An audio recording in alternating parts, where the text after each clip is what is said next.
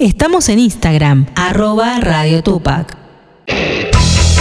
La llave del mandala, podcast. Conducción, Blanca López y Luis Dijano.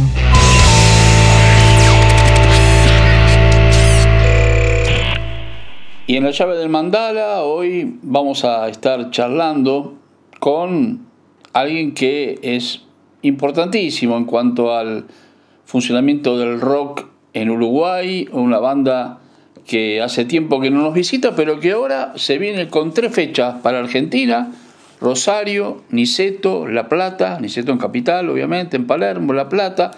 Se trata de la Tabaré y estamos nada más y nada menos que su cantante, escritor, actor, compositor, fundador del grupo, Tabaré Rivero. Tabaré, Luis Dijano te saluda, ¿cómo estás? Bárbaro, un gusto estar charlando contigo, muchas gracias. Bueno, me imagino que con mucha adrenalina por regresar a Argentina, ¿no? Con estos shows. Sí, sí, de verdad, hace tiempo que no vamos, eh, más de, bueno, más de tres años, pandemia mediante, nos tuvimos que quedar todos guardados, entonces, este, hace tiempo que, que tenemos ganas de ir y bueno, por suerte se da ahora. Y qué lindo este momento porque nos van a venir a, un poco a, cantar los clásicos que ya conocemos y también adelantar nuevas canciones, Tabaré. Sí, sí, este, también la idea es esa, ¿no? Siempre es este, bueno, cuando vamos a Buenos Aires que, que no, que el público, algunos nos conocen y otros hace mucho que no nos ven y otros no nos vieron nunca, eh, tratamos de hacer un repaso siempre por todos los los discos, ¿no? Tenemos 14 discos editados y bueno, vamos a tratar de por lo menos mostrar una canción de cada época, ayornada, por supuesto, los de los, los de los primeros tiempos la ayornamos a estos, este, y también mostrar alguna canción del disco que estamos grabando ahora, ¿no?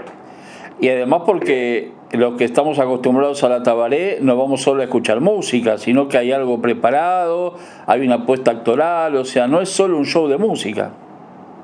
Sí, en general eh, no es solo un show de música, nos gusta mucho trabajar con, con, artistas de otras disciplinas. En esta oportunidad vamos a ir solo con la banda, ¿verdad? Si bien la Tabaré es una banda que tiene su, su pronta escénica eh, natural, es, decir, nos movemos en el escenario con cierta bueno, con ganas, cosas que muchas bandas de rock hacen también, pero esta vez en esta oportunidad en el viaje a Buenos Aires no llevaremos, en el viaje a Argentina no llevaremos este más que iremos nosotros, los músicos, Buenísimo. todas las ganas de tocar. Y con eso basta, Tabaré, porque el rock que hacen ustedes, que es un rock muy amplio, porque nos va llevando por toda Latinoamérica por momentos con ese rock. Sí, la idea es este justamente mezclar eh, todos los ritmos que podamos, ¿verdad? Este bueno, también Latinoamérica, pero vamos desde el tango hasta el foxtrot, el jazz, el blues. Tal cual. Que nos escapamos de, Latinoamérica y también ritmos eh, folclóricos, evidentemente.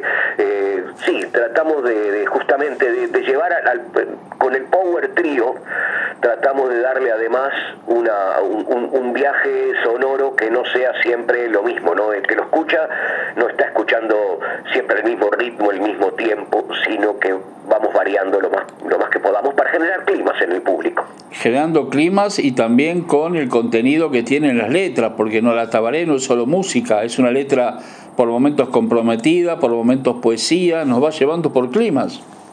Esa es la idea también, exactamente. Si siempre buscamos eh, Digo buscamos la poesía porque a veces no la encontramos. es decir, hoy se le llama poesía a todo. Y yo creo que estamos en la búsqueda siempre de, bueno, de lo poético. Y a veces para insultar, a veces para enamorarnos, a veces para, para maldecir o agradecer. En fin, eh, la poesía tiene muchas, muchas vertientes y, por ahí recorremos, ¿no? Eh, creo que un 50% de la importancia de la banda son los textos. Eh, no los descuidamos nunca, así que si se pueden atender los textos, eh, nosotros estamos muy, muy satisfechos cuando eso sucede. Yo recuerdo que una vez eh, mencionábamos a la Tabaré como poesía de rock y rabia. Es verdad, sí, sí. Bueno, justamente en alguna oportunidad creo que comenté que, que el rock es como una nave viene especial para llevar la rabia de la banda. Es eh, el estilo de música que a nosotros nos resulta perfecto, con la contundencia y a veces con la dulzura también que tiene para transmitir esa rabia. Y esa rabia es una rabia, generalmente una rabia política, ¿no? Este, cada uno tiene los motivos que, que, haya vivido en su vida para eh, justificar su rabia. En mi caso, yo digo que pasé acá en Uruguay, siempre comento que pasé 14 eh, años de mi vida y justo toda mi juventud, desde los 16 años a los 28, lo pasé en dictadura. La dictadura que para los jóvenes, eh, para los jóvenes que tuvimos la suerte de no ser torturados, por lo menos eh, fue muy aburrida, ¿no?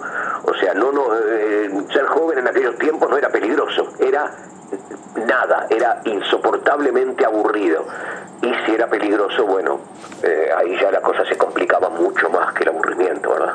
Tal cual, y cuánto, cuánto tenemos de común con Argentina, ¿no? Los que vivimos también esa época, eh, de épocas de estudiantado, época de, de, momentos dificilísimos, y como vos bien dijiste, toda esa rabia también el rock se la hizo para, para llevarla en la música, ¿no? Sí, sí, sí, el del rock creo que canalizó eh, ese sentimiento de rabia, de desesperación y de resistencia también, cuando el rock para mí tenía un significado eh, mayor del que tiene hoy por hoy, ¿verdad? Eh, cuando el rock era justamente transgresor, contestatario y todo lo que debía tener una verdadera, lo que en aquella época se llamaba una verdadera banda de rock. Los tiempos han cambiado y no quiero decir que los tiempos pasados sean mejores ni nada parecido, eran distintos. Eran distintos, pero eh, a veces siento, Tabaré, y corregime si estoy equivocado, ¿no? Que estas bandas de rock, como la Tabaré, como en, bueno, en, Uruguay Buitres, por ejemplo, y, otras más, eh, me, parece que marcaron un tiempo, pero que son bandas que la podemos escuchar siempre. Eh, por ejemplo, yo escucho discos de la Tabaré los primeros y me parecen tan increíbles como cuando los escuché por primera vez bueno, eh, espero, espero que no estés equivocado. Eh, me encanta lo que me estás diciendo, ojalá así sea. Tratamos de, como, como siempre tratamos de hacer una música que no estuviera, que no fuera eh, al ritmo de la moda. O sea, ahí vamos, eso. fuera de la moda. Eso. Es que probablemente hayamos podido lograr eso de, de traspasar de alguna manera el tiempo, como que los textos y el sonido tiene un, bueno, una contundencia que se puede escuchar hoy. Es la idea. Por lo menos eso fue lo que intentábamos, no, no, no ser la musiquita bailable del verano. Estuvimos extremadamente lejanos de esa idea, ni siquiera eh, ser los primeros en el ranking, ni, ni perseguir un éxito sencillo y, fácil. Eh, yo siempre pensaba, bueno, el éxito más grande de la Tabaré es que la gente que va a los conciertos está atenta a lo y a lo que estamos cantando, a lo que estamos diciendo de alguna manera, expresando. Claro. creo que era el éxito más grande, ¿verdad? Y a eso me referí. sentir orgulloso de eso. Sí, señor, y a eso me refería, como que ahora ese, ese movimiento que se generaba en aquel momento, ¿no? Hoy me parece que las bandas están muy acostumbradas al éxito fácil, al temita que escuchamos y que mañana ya no lo escuchamos más. En cambio, ustedes es totalmente lo contrario. Sí, los tiempos han cambiado mucho, ha cambiado todo tanto que es difícil este, hacer un análisis rápido del asunto. Eh, hasta, hasta los temas están pensados, hasta la forma de difundir un disco por las plataformas virtuales, donde ahora prácticamente a uno se le, se le, se le pide, yo no hago caso, pero me piden de alguna manera que componga hits, porque los temas van a salir de a uno en vez de salir en un disco. Yo antes escuchaba un disco entero, desde el primer tema del lado A hasta el último del lado B. Sí, señor. La gente no tiene tiempo, entonces escucha temitas sueltos y los va cambiando. Y bueno, este, las urgencias son otras, eh, la invasión que tenemos de información es una locura y no tenemos tiempo para todo. Pero yo todavía aspiro, por eso el próximo disco nuestro espero que salga en vinilo, que la gente Claro, es, un pedido que le hice a la, a la discográfica nuestra, le dije, mira, en, en, CD no lo saques si no quieran, si no quieren, pero lo sacan en vinilo. Bien, muy bien. Las plataformas solo me convence. Claro, que salgan las plataformas también, pero el vinilo también. Claro, claro, la plataforma también lo que tiene es la llegada inmediata al público, cosa que tampoco estamos dispuestos a perder. Yo siempre digo, si no sería como decir, quiero seguir andando en el tranvía de caballitos en vez de andar en ómnibus. Claro, claro. Tengo que adaptarme a estos tiempos, los tiempos cambian y hay que adaptarse.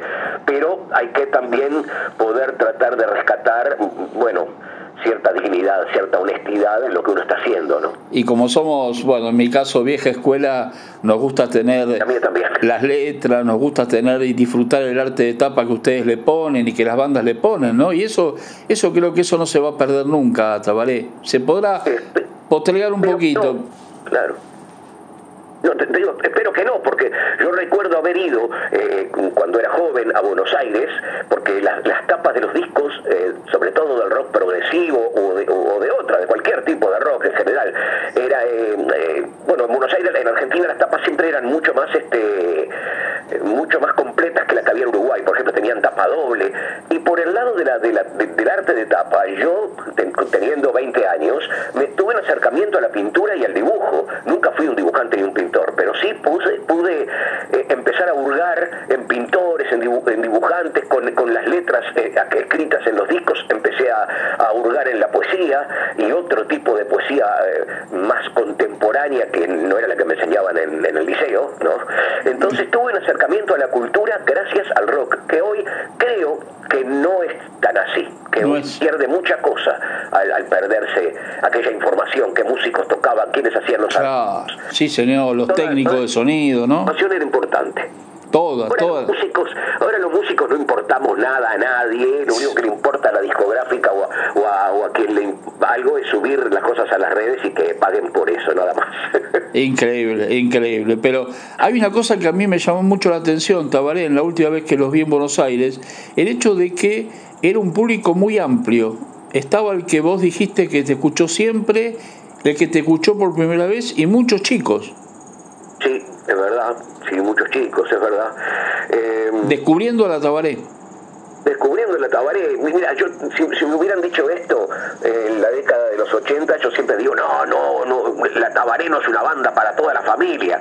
Pero hoy por hoy disfruto mucho cuando hay un tipo que tiene que es mayor, que es viejo de pronto y que tiene sobre sus hombros a su nieto o a su hijo, ¿no? Y están escuchando la banda y, y agitando un poco, ¿no?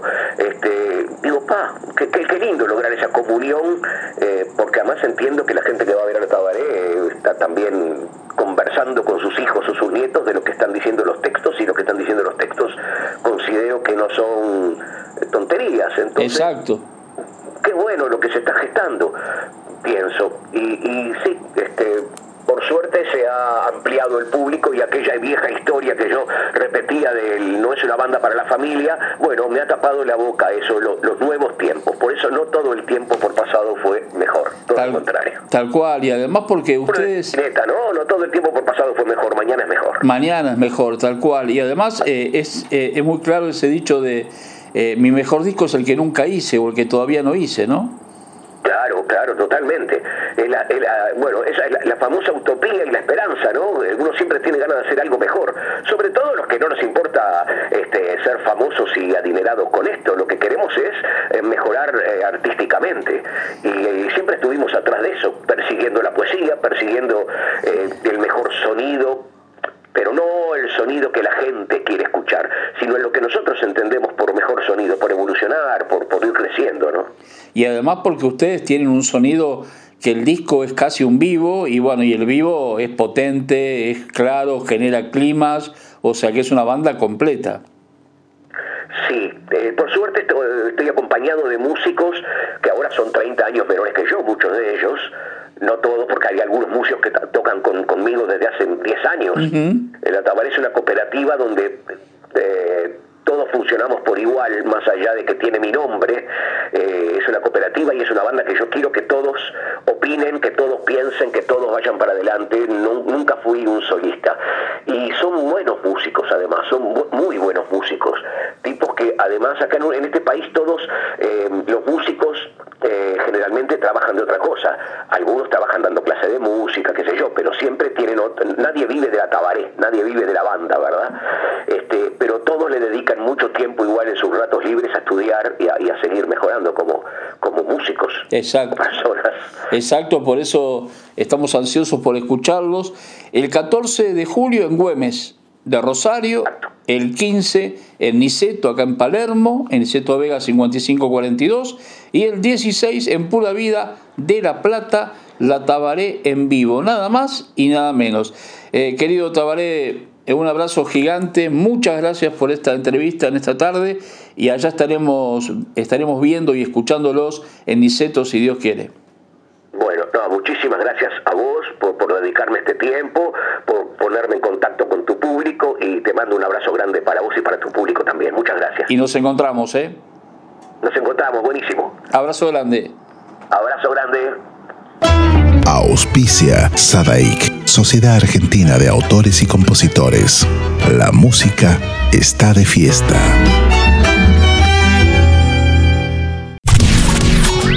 Llega una nueva edición de Peña los Amigos.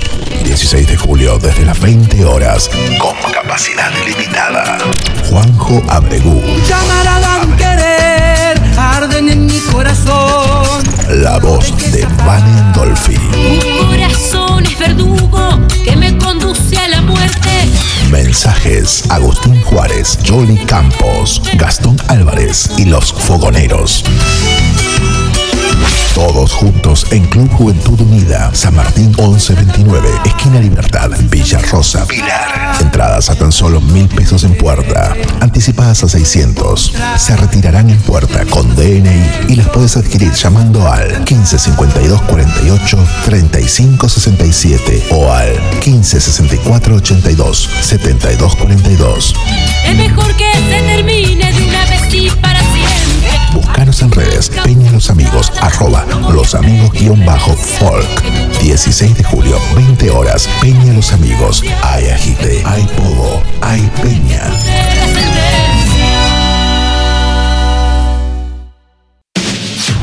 Seguimos en Facebook, www.facebook.com barra Radio Tupac Webcast. Toda la info en nuestra fanpage, fotos, clips, posts y lives, con toda la cobertura de eventos, muestras y entrevistas. Sumate al grupo de la radio y disfruta de nuestros contenidos. Radio Tupac Webcast, el folclore que no te cuentan.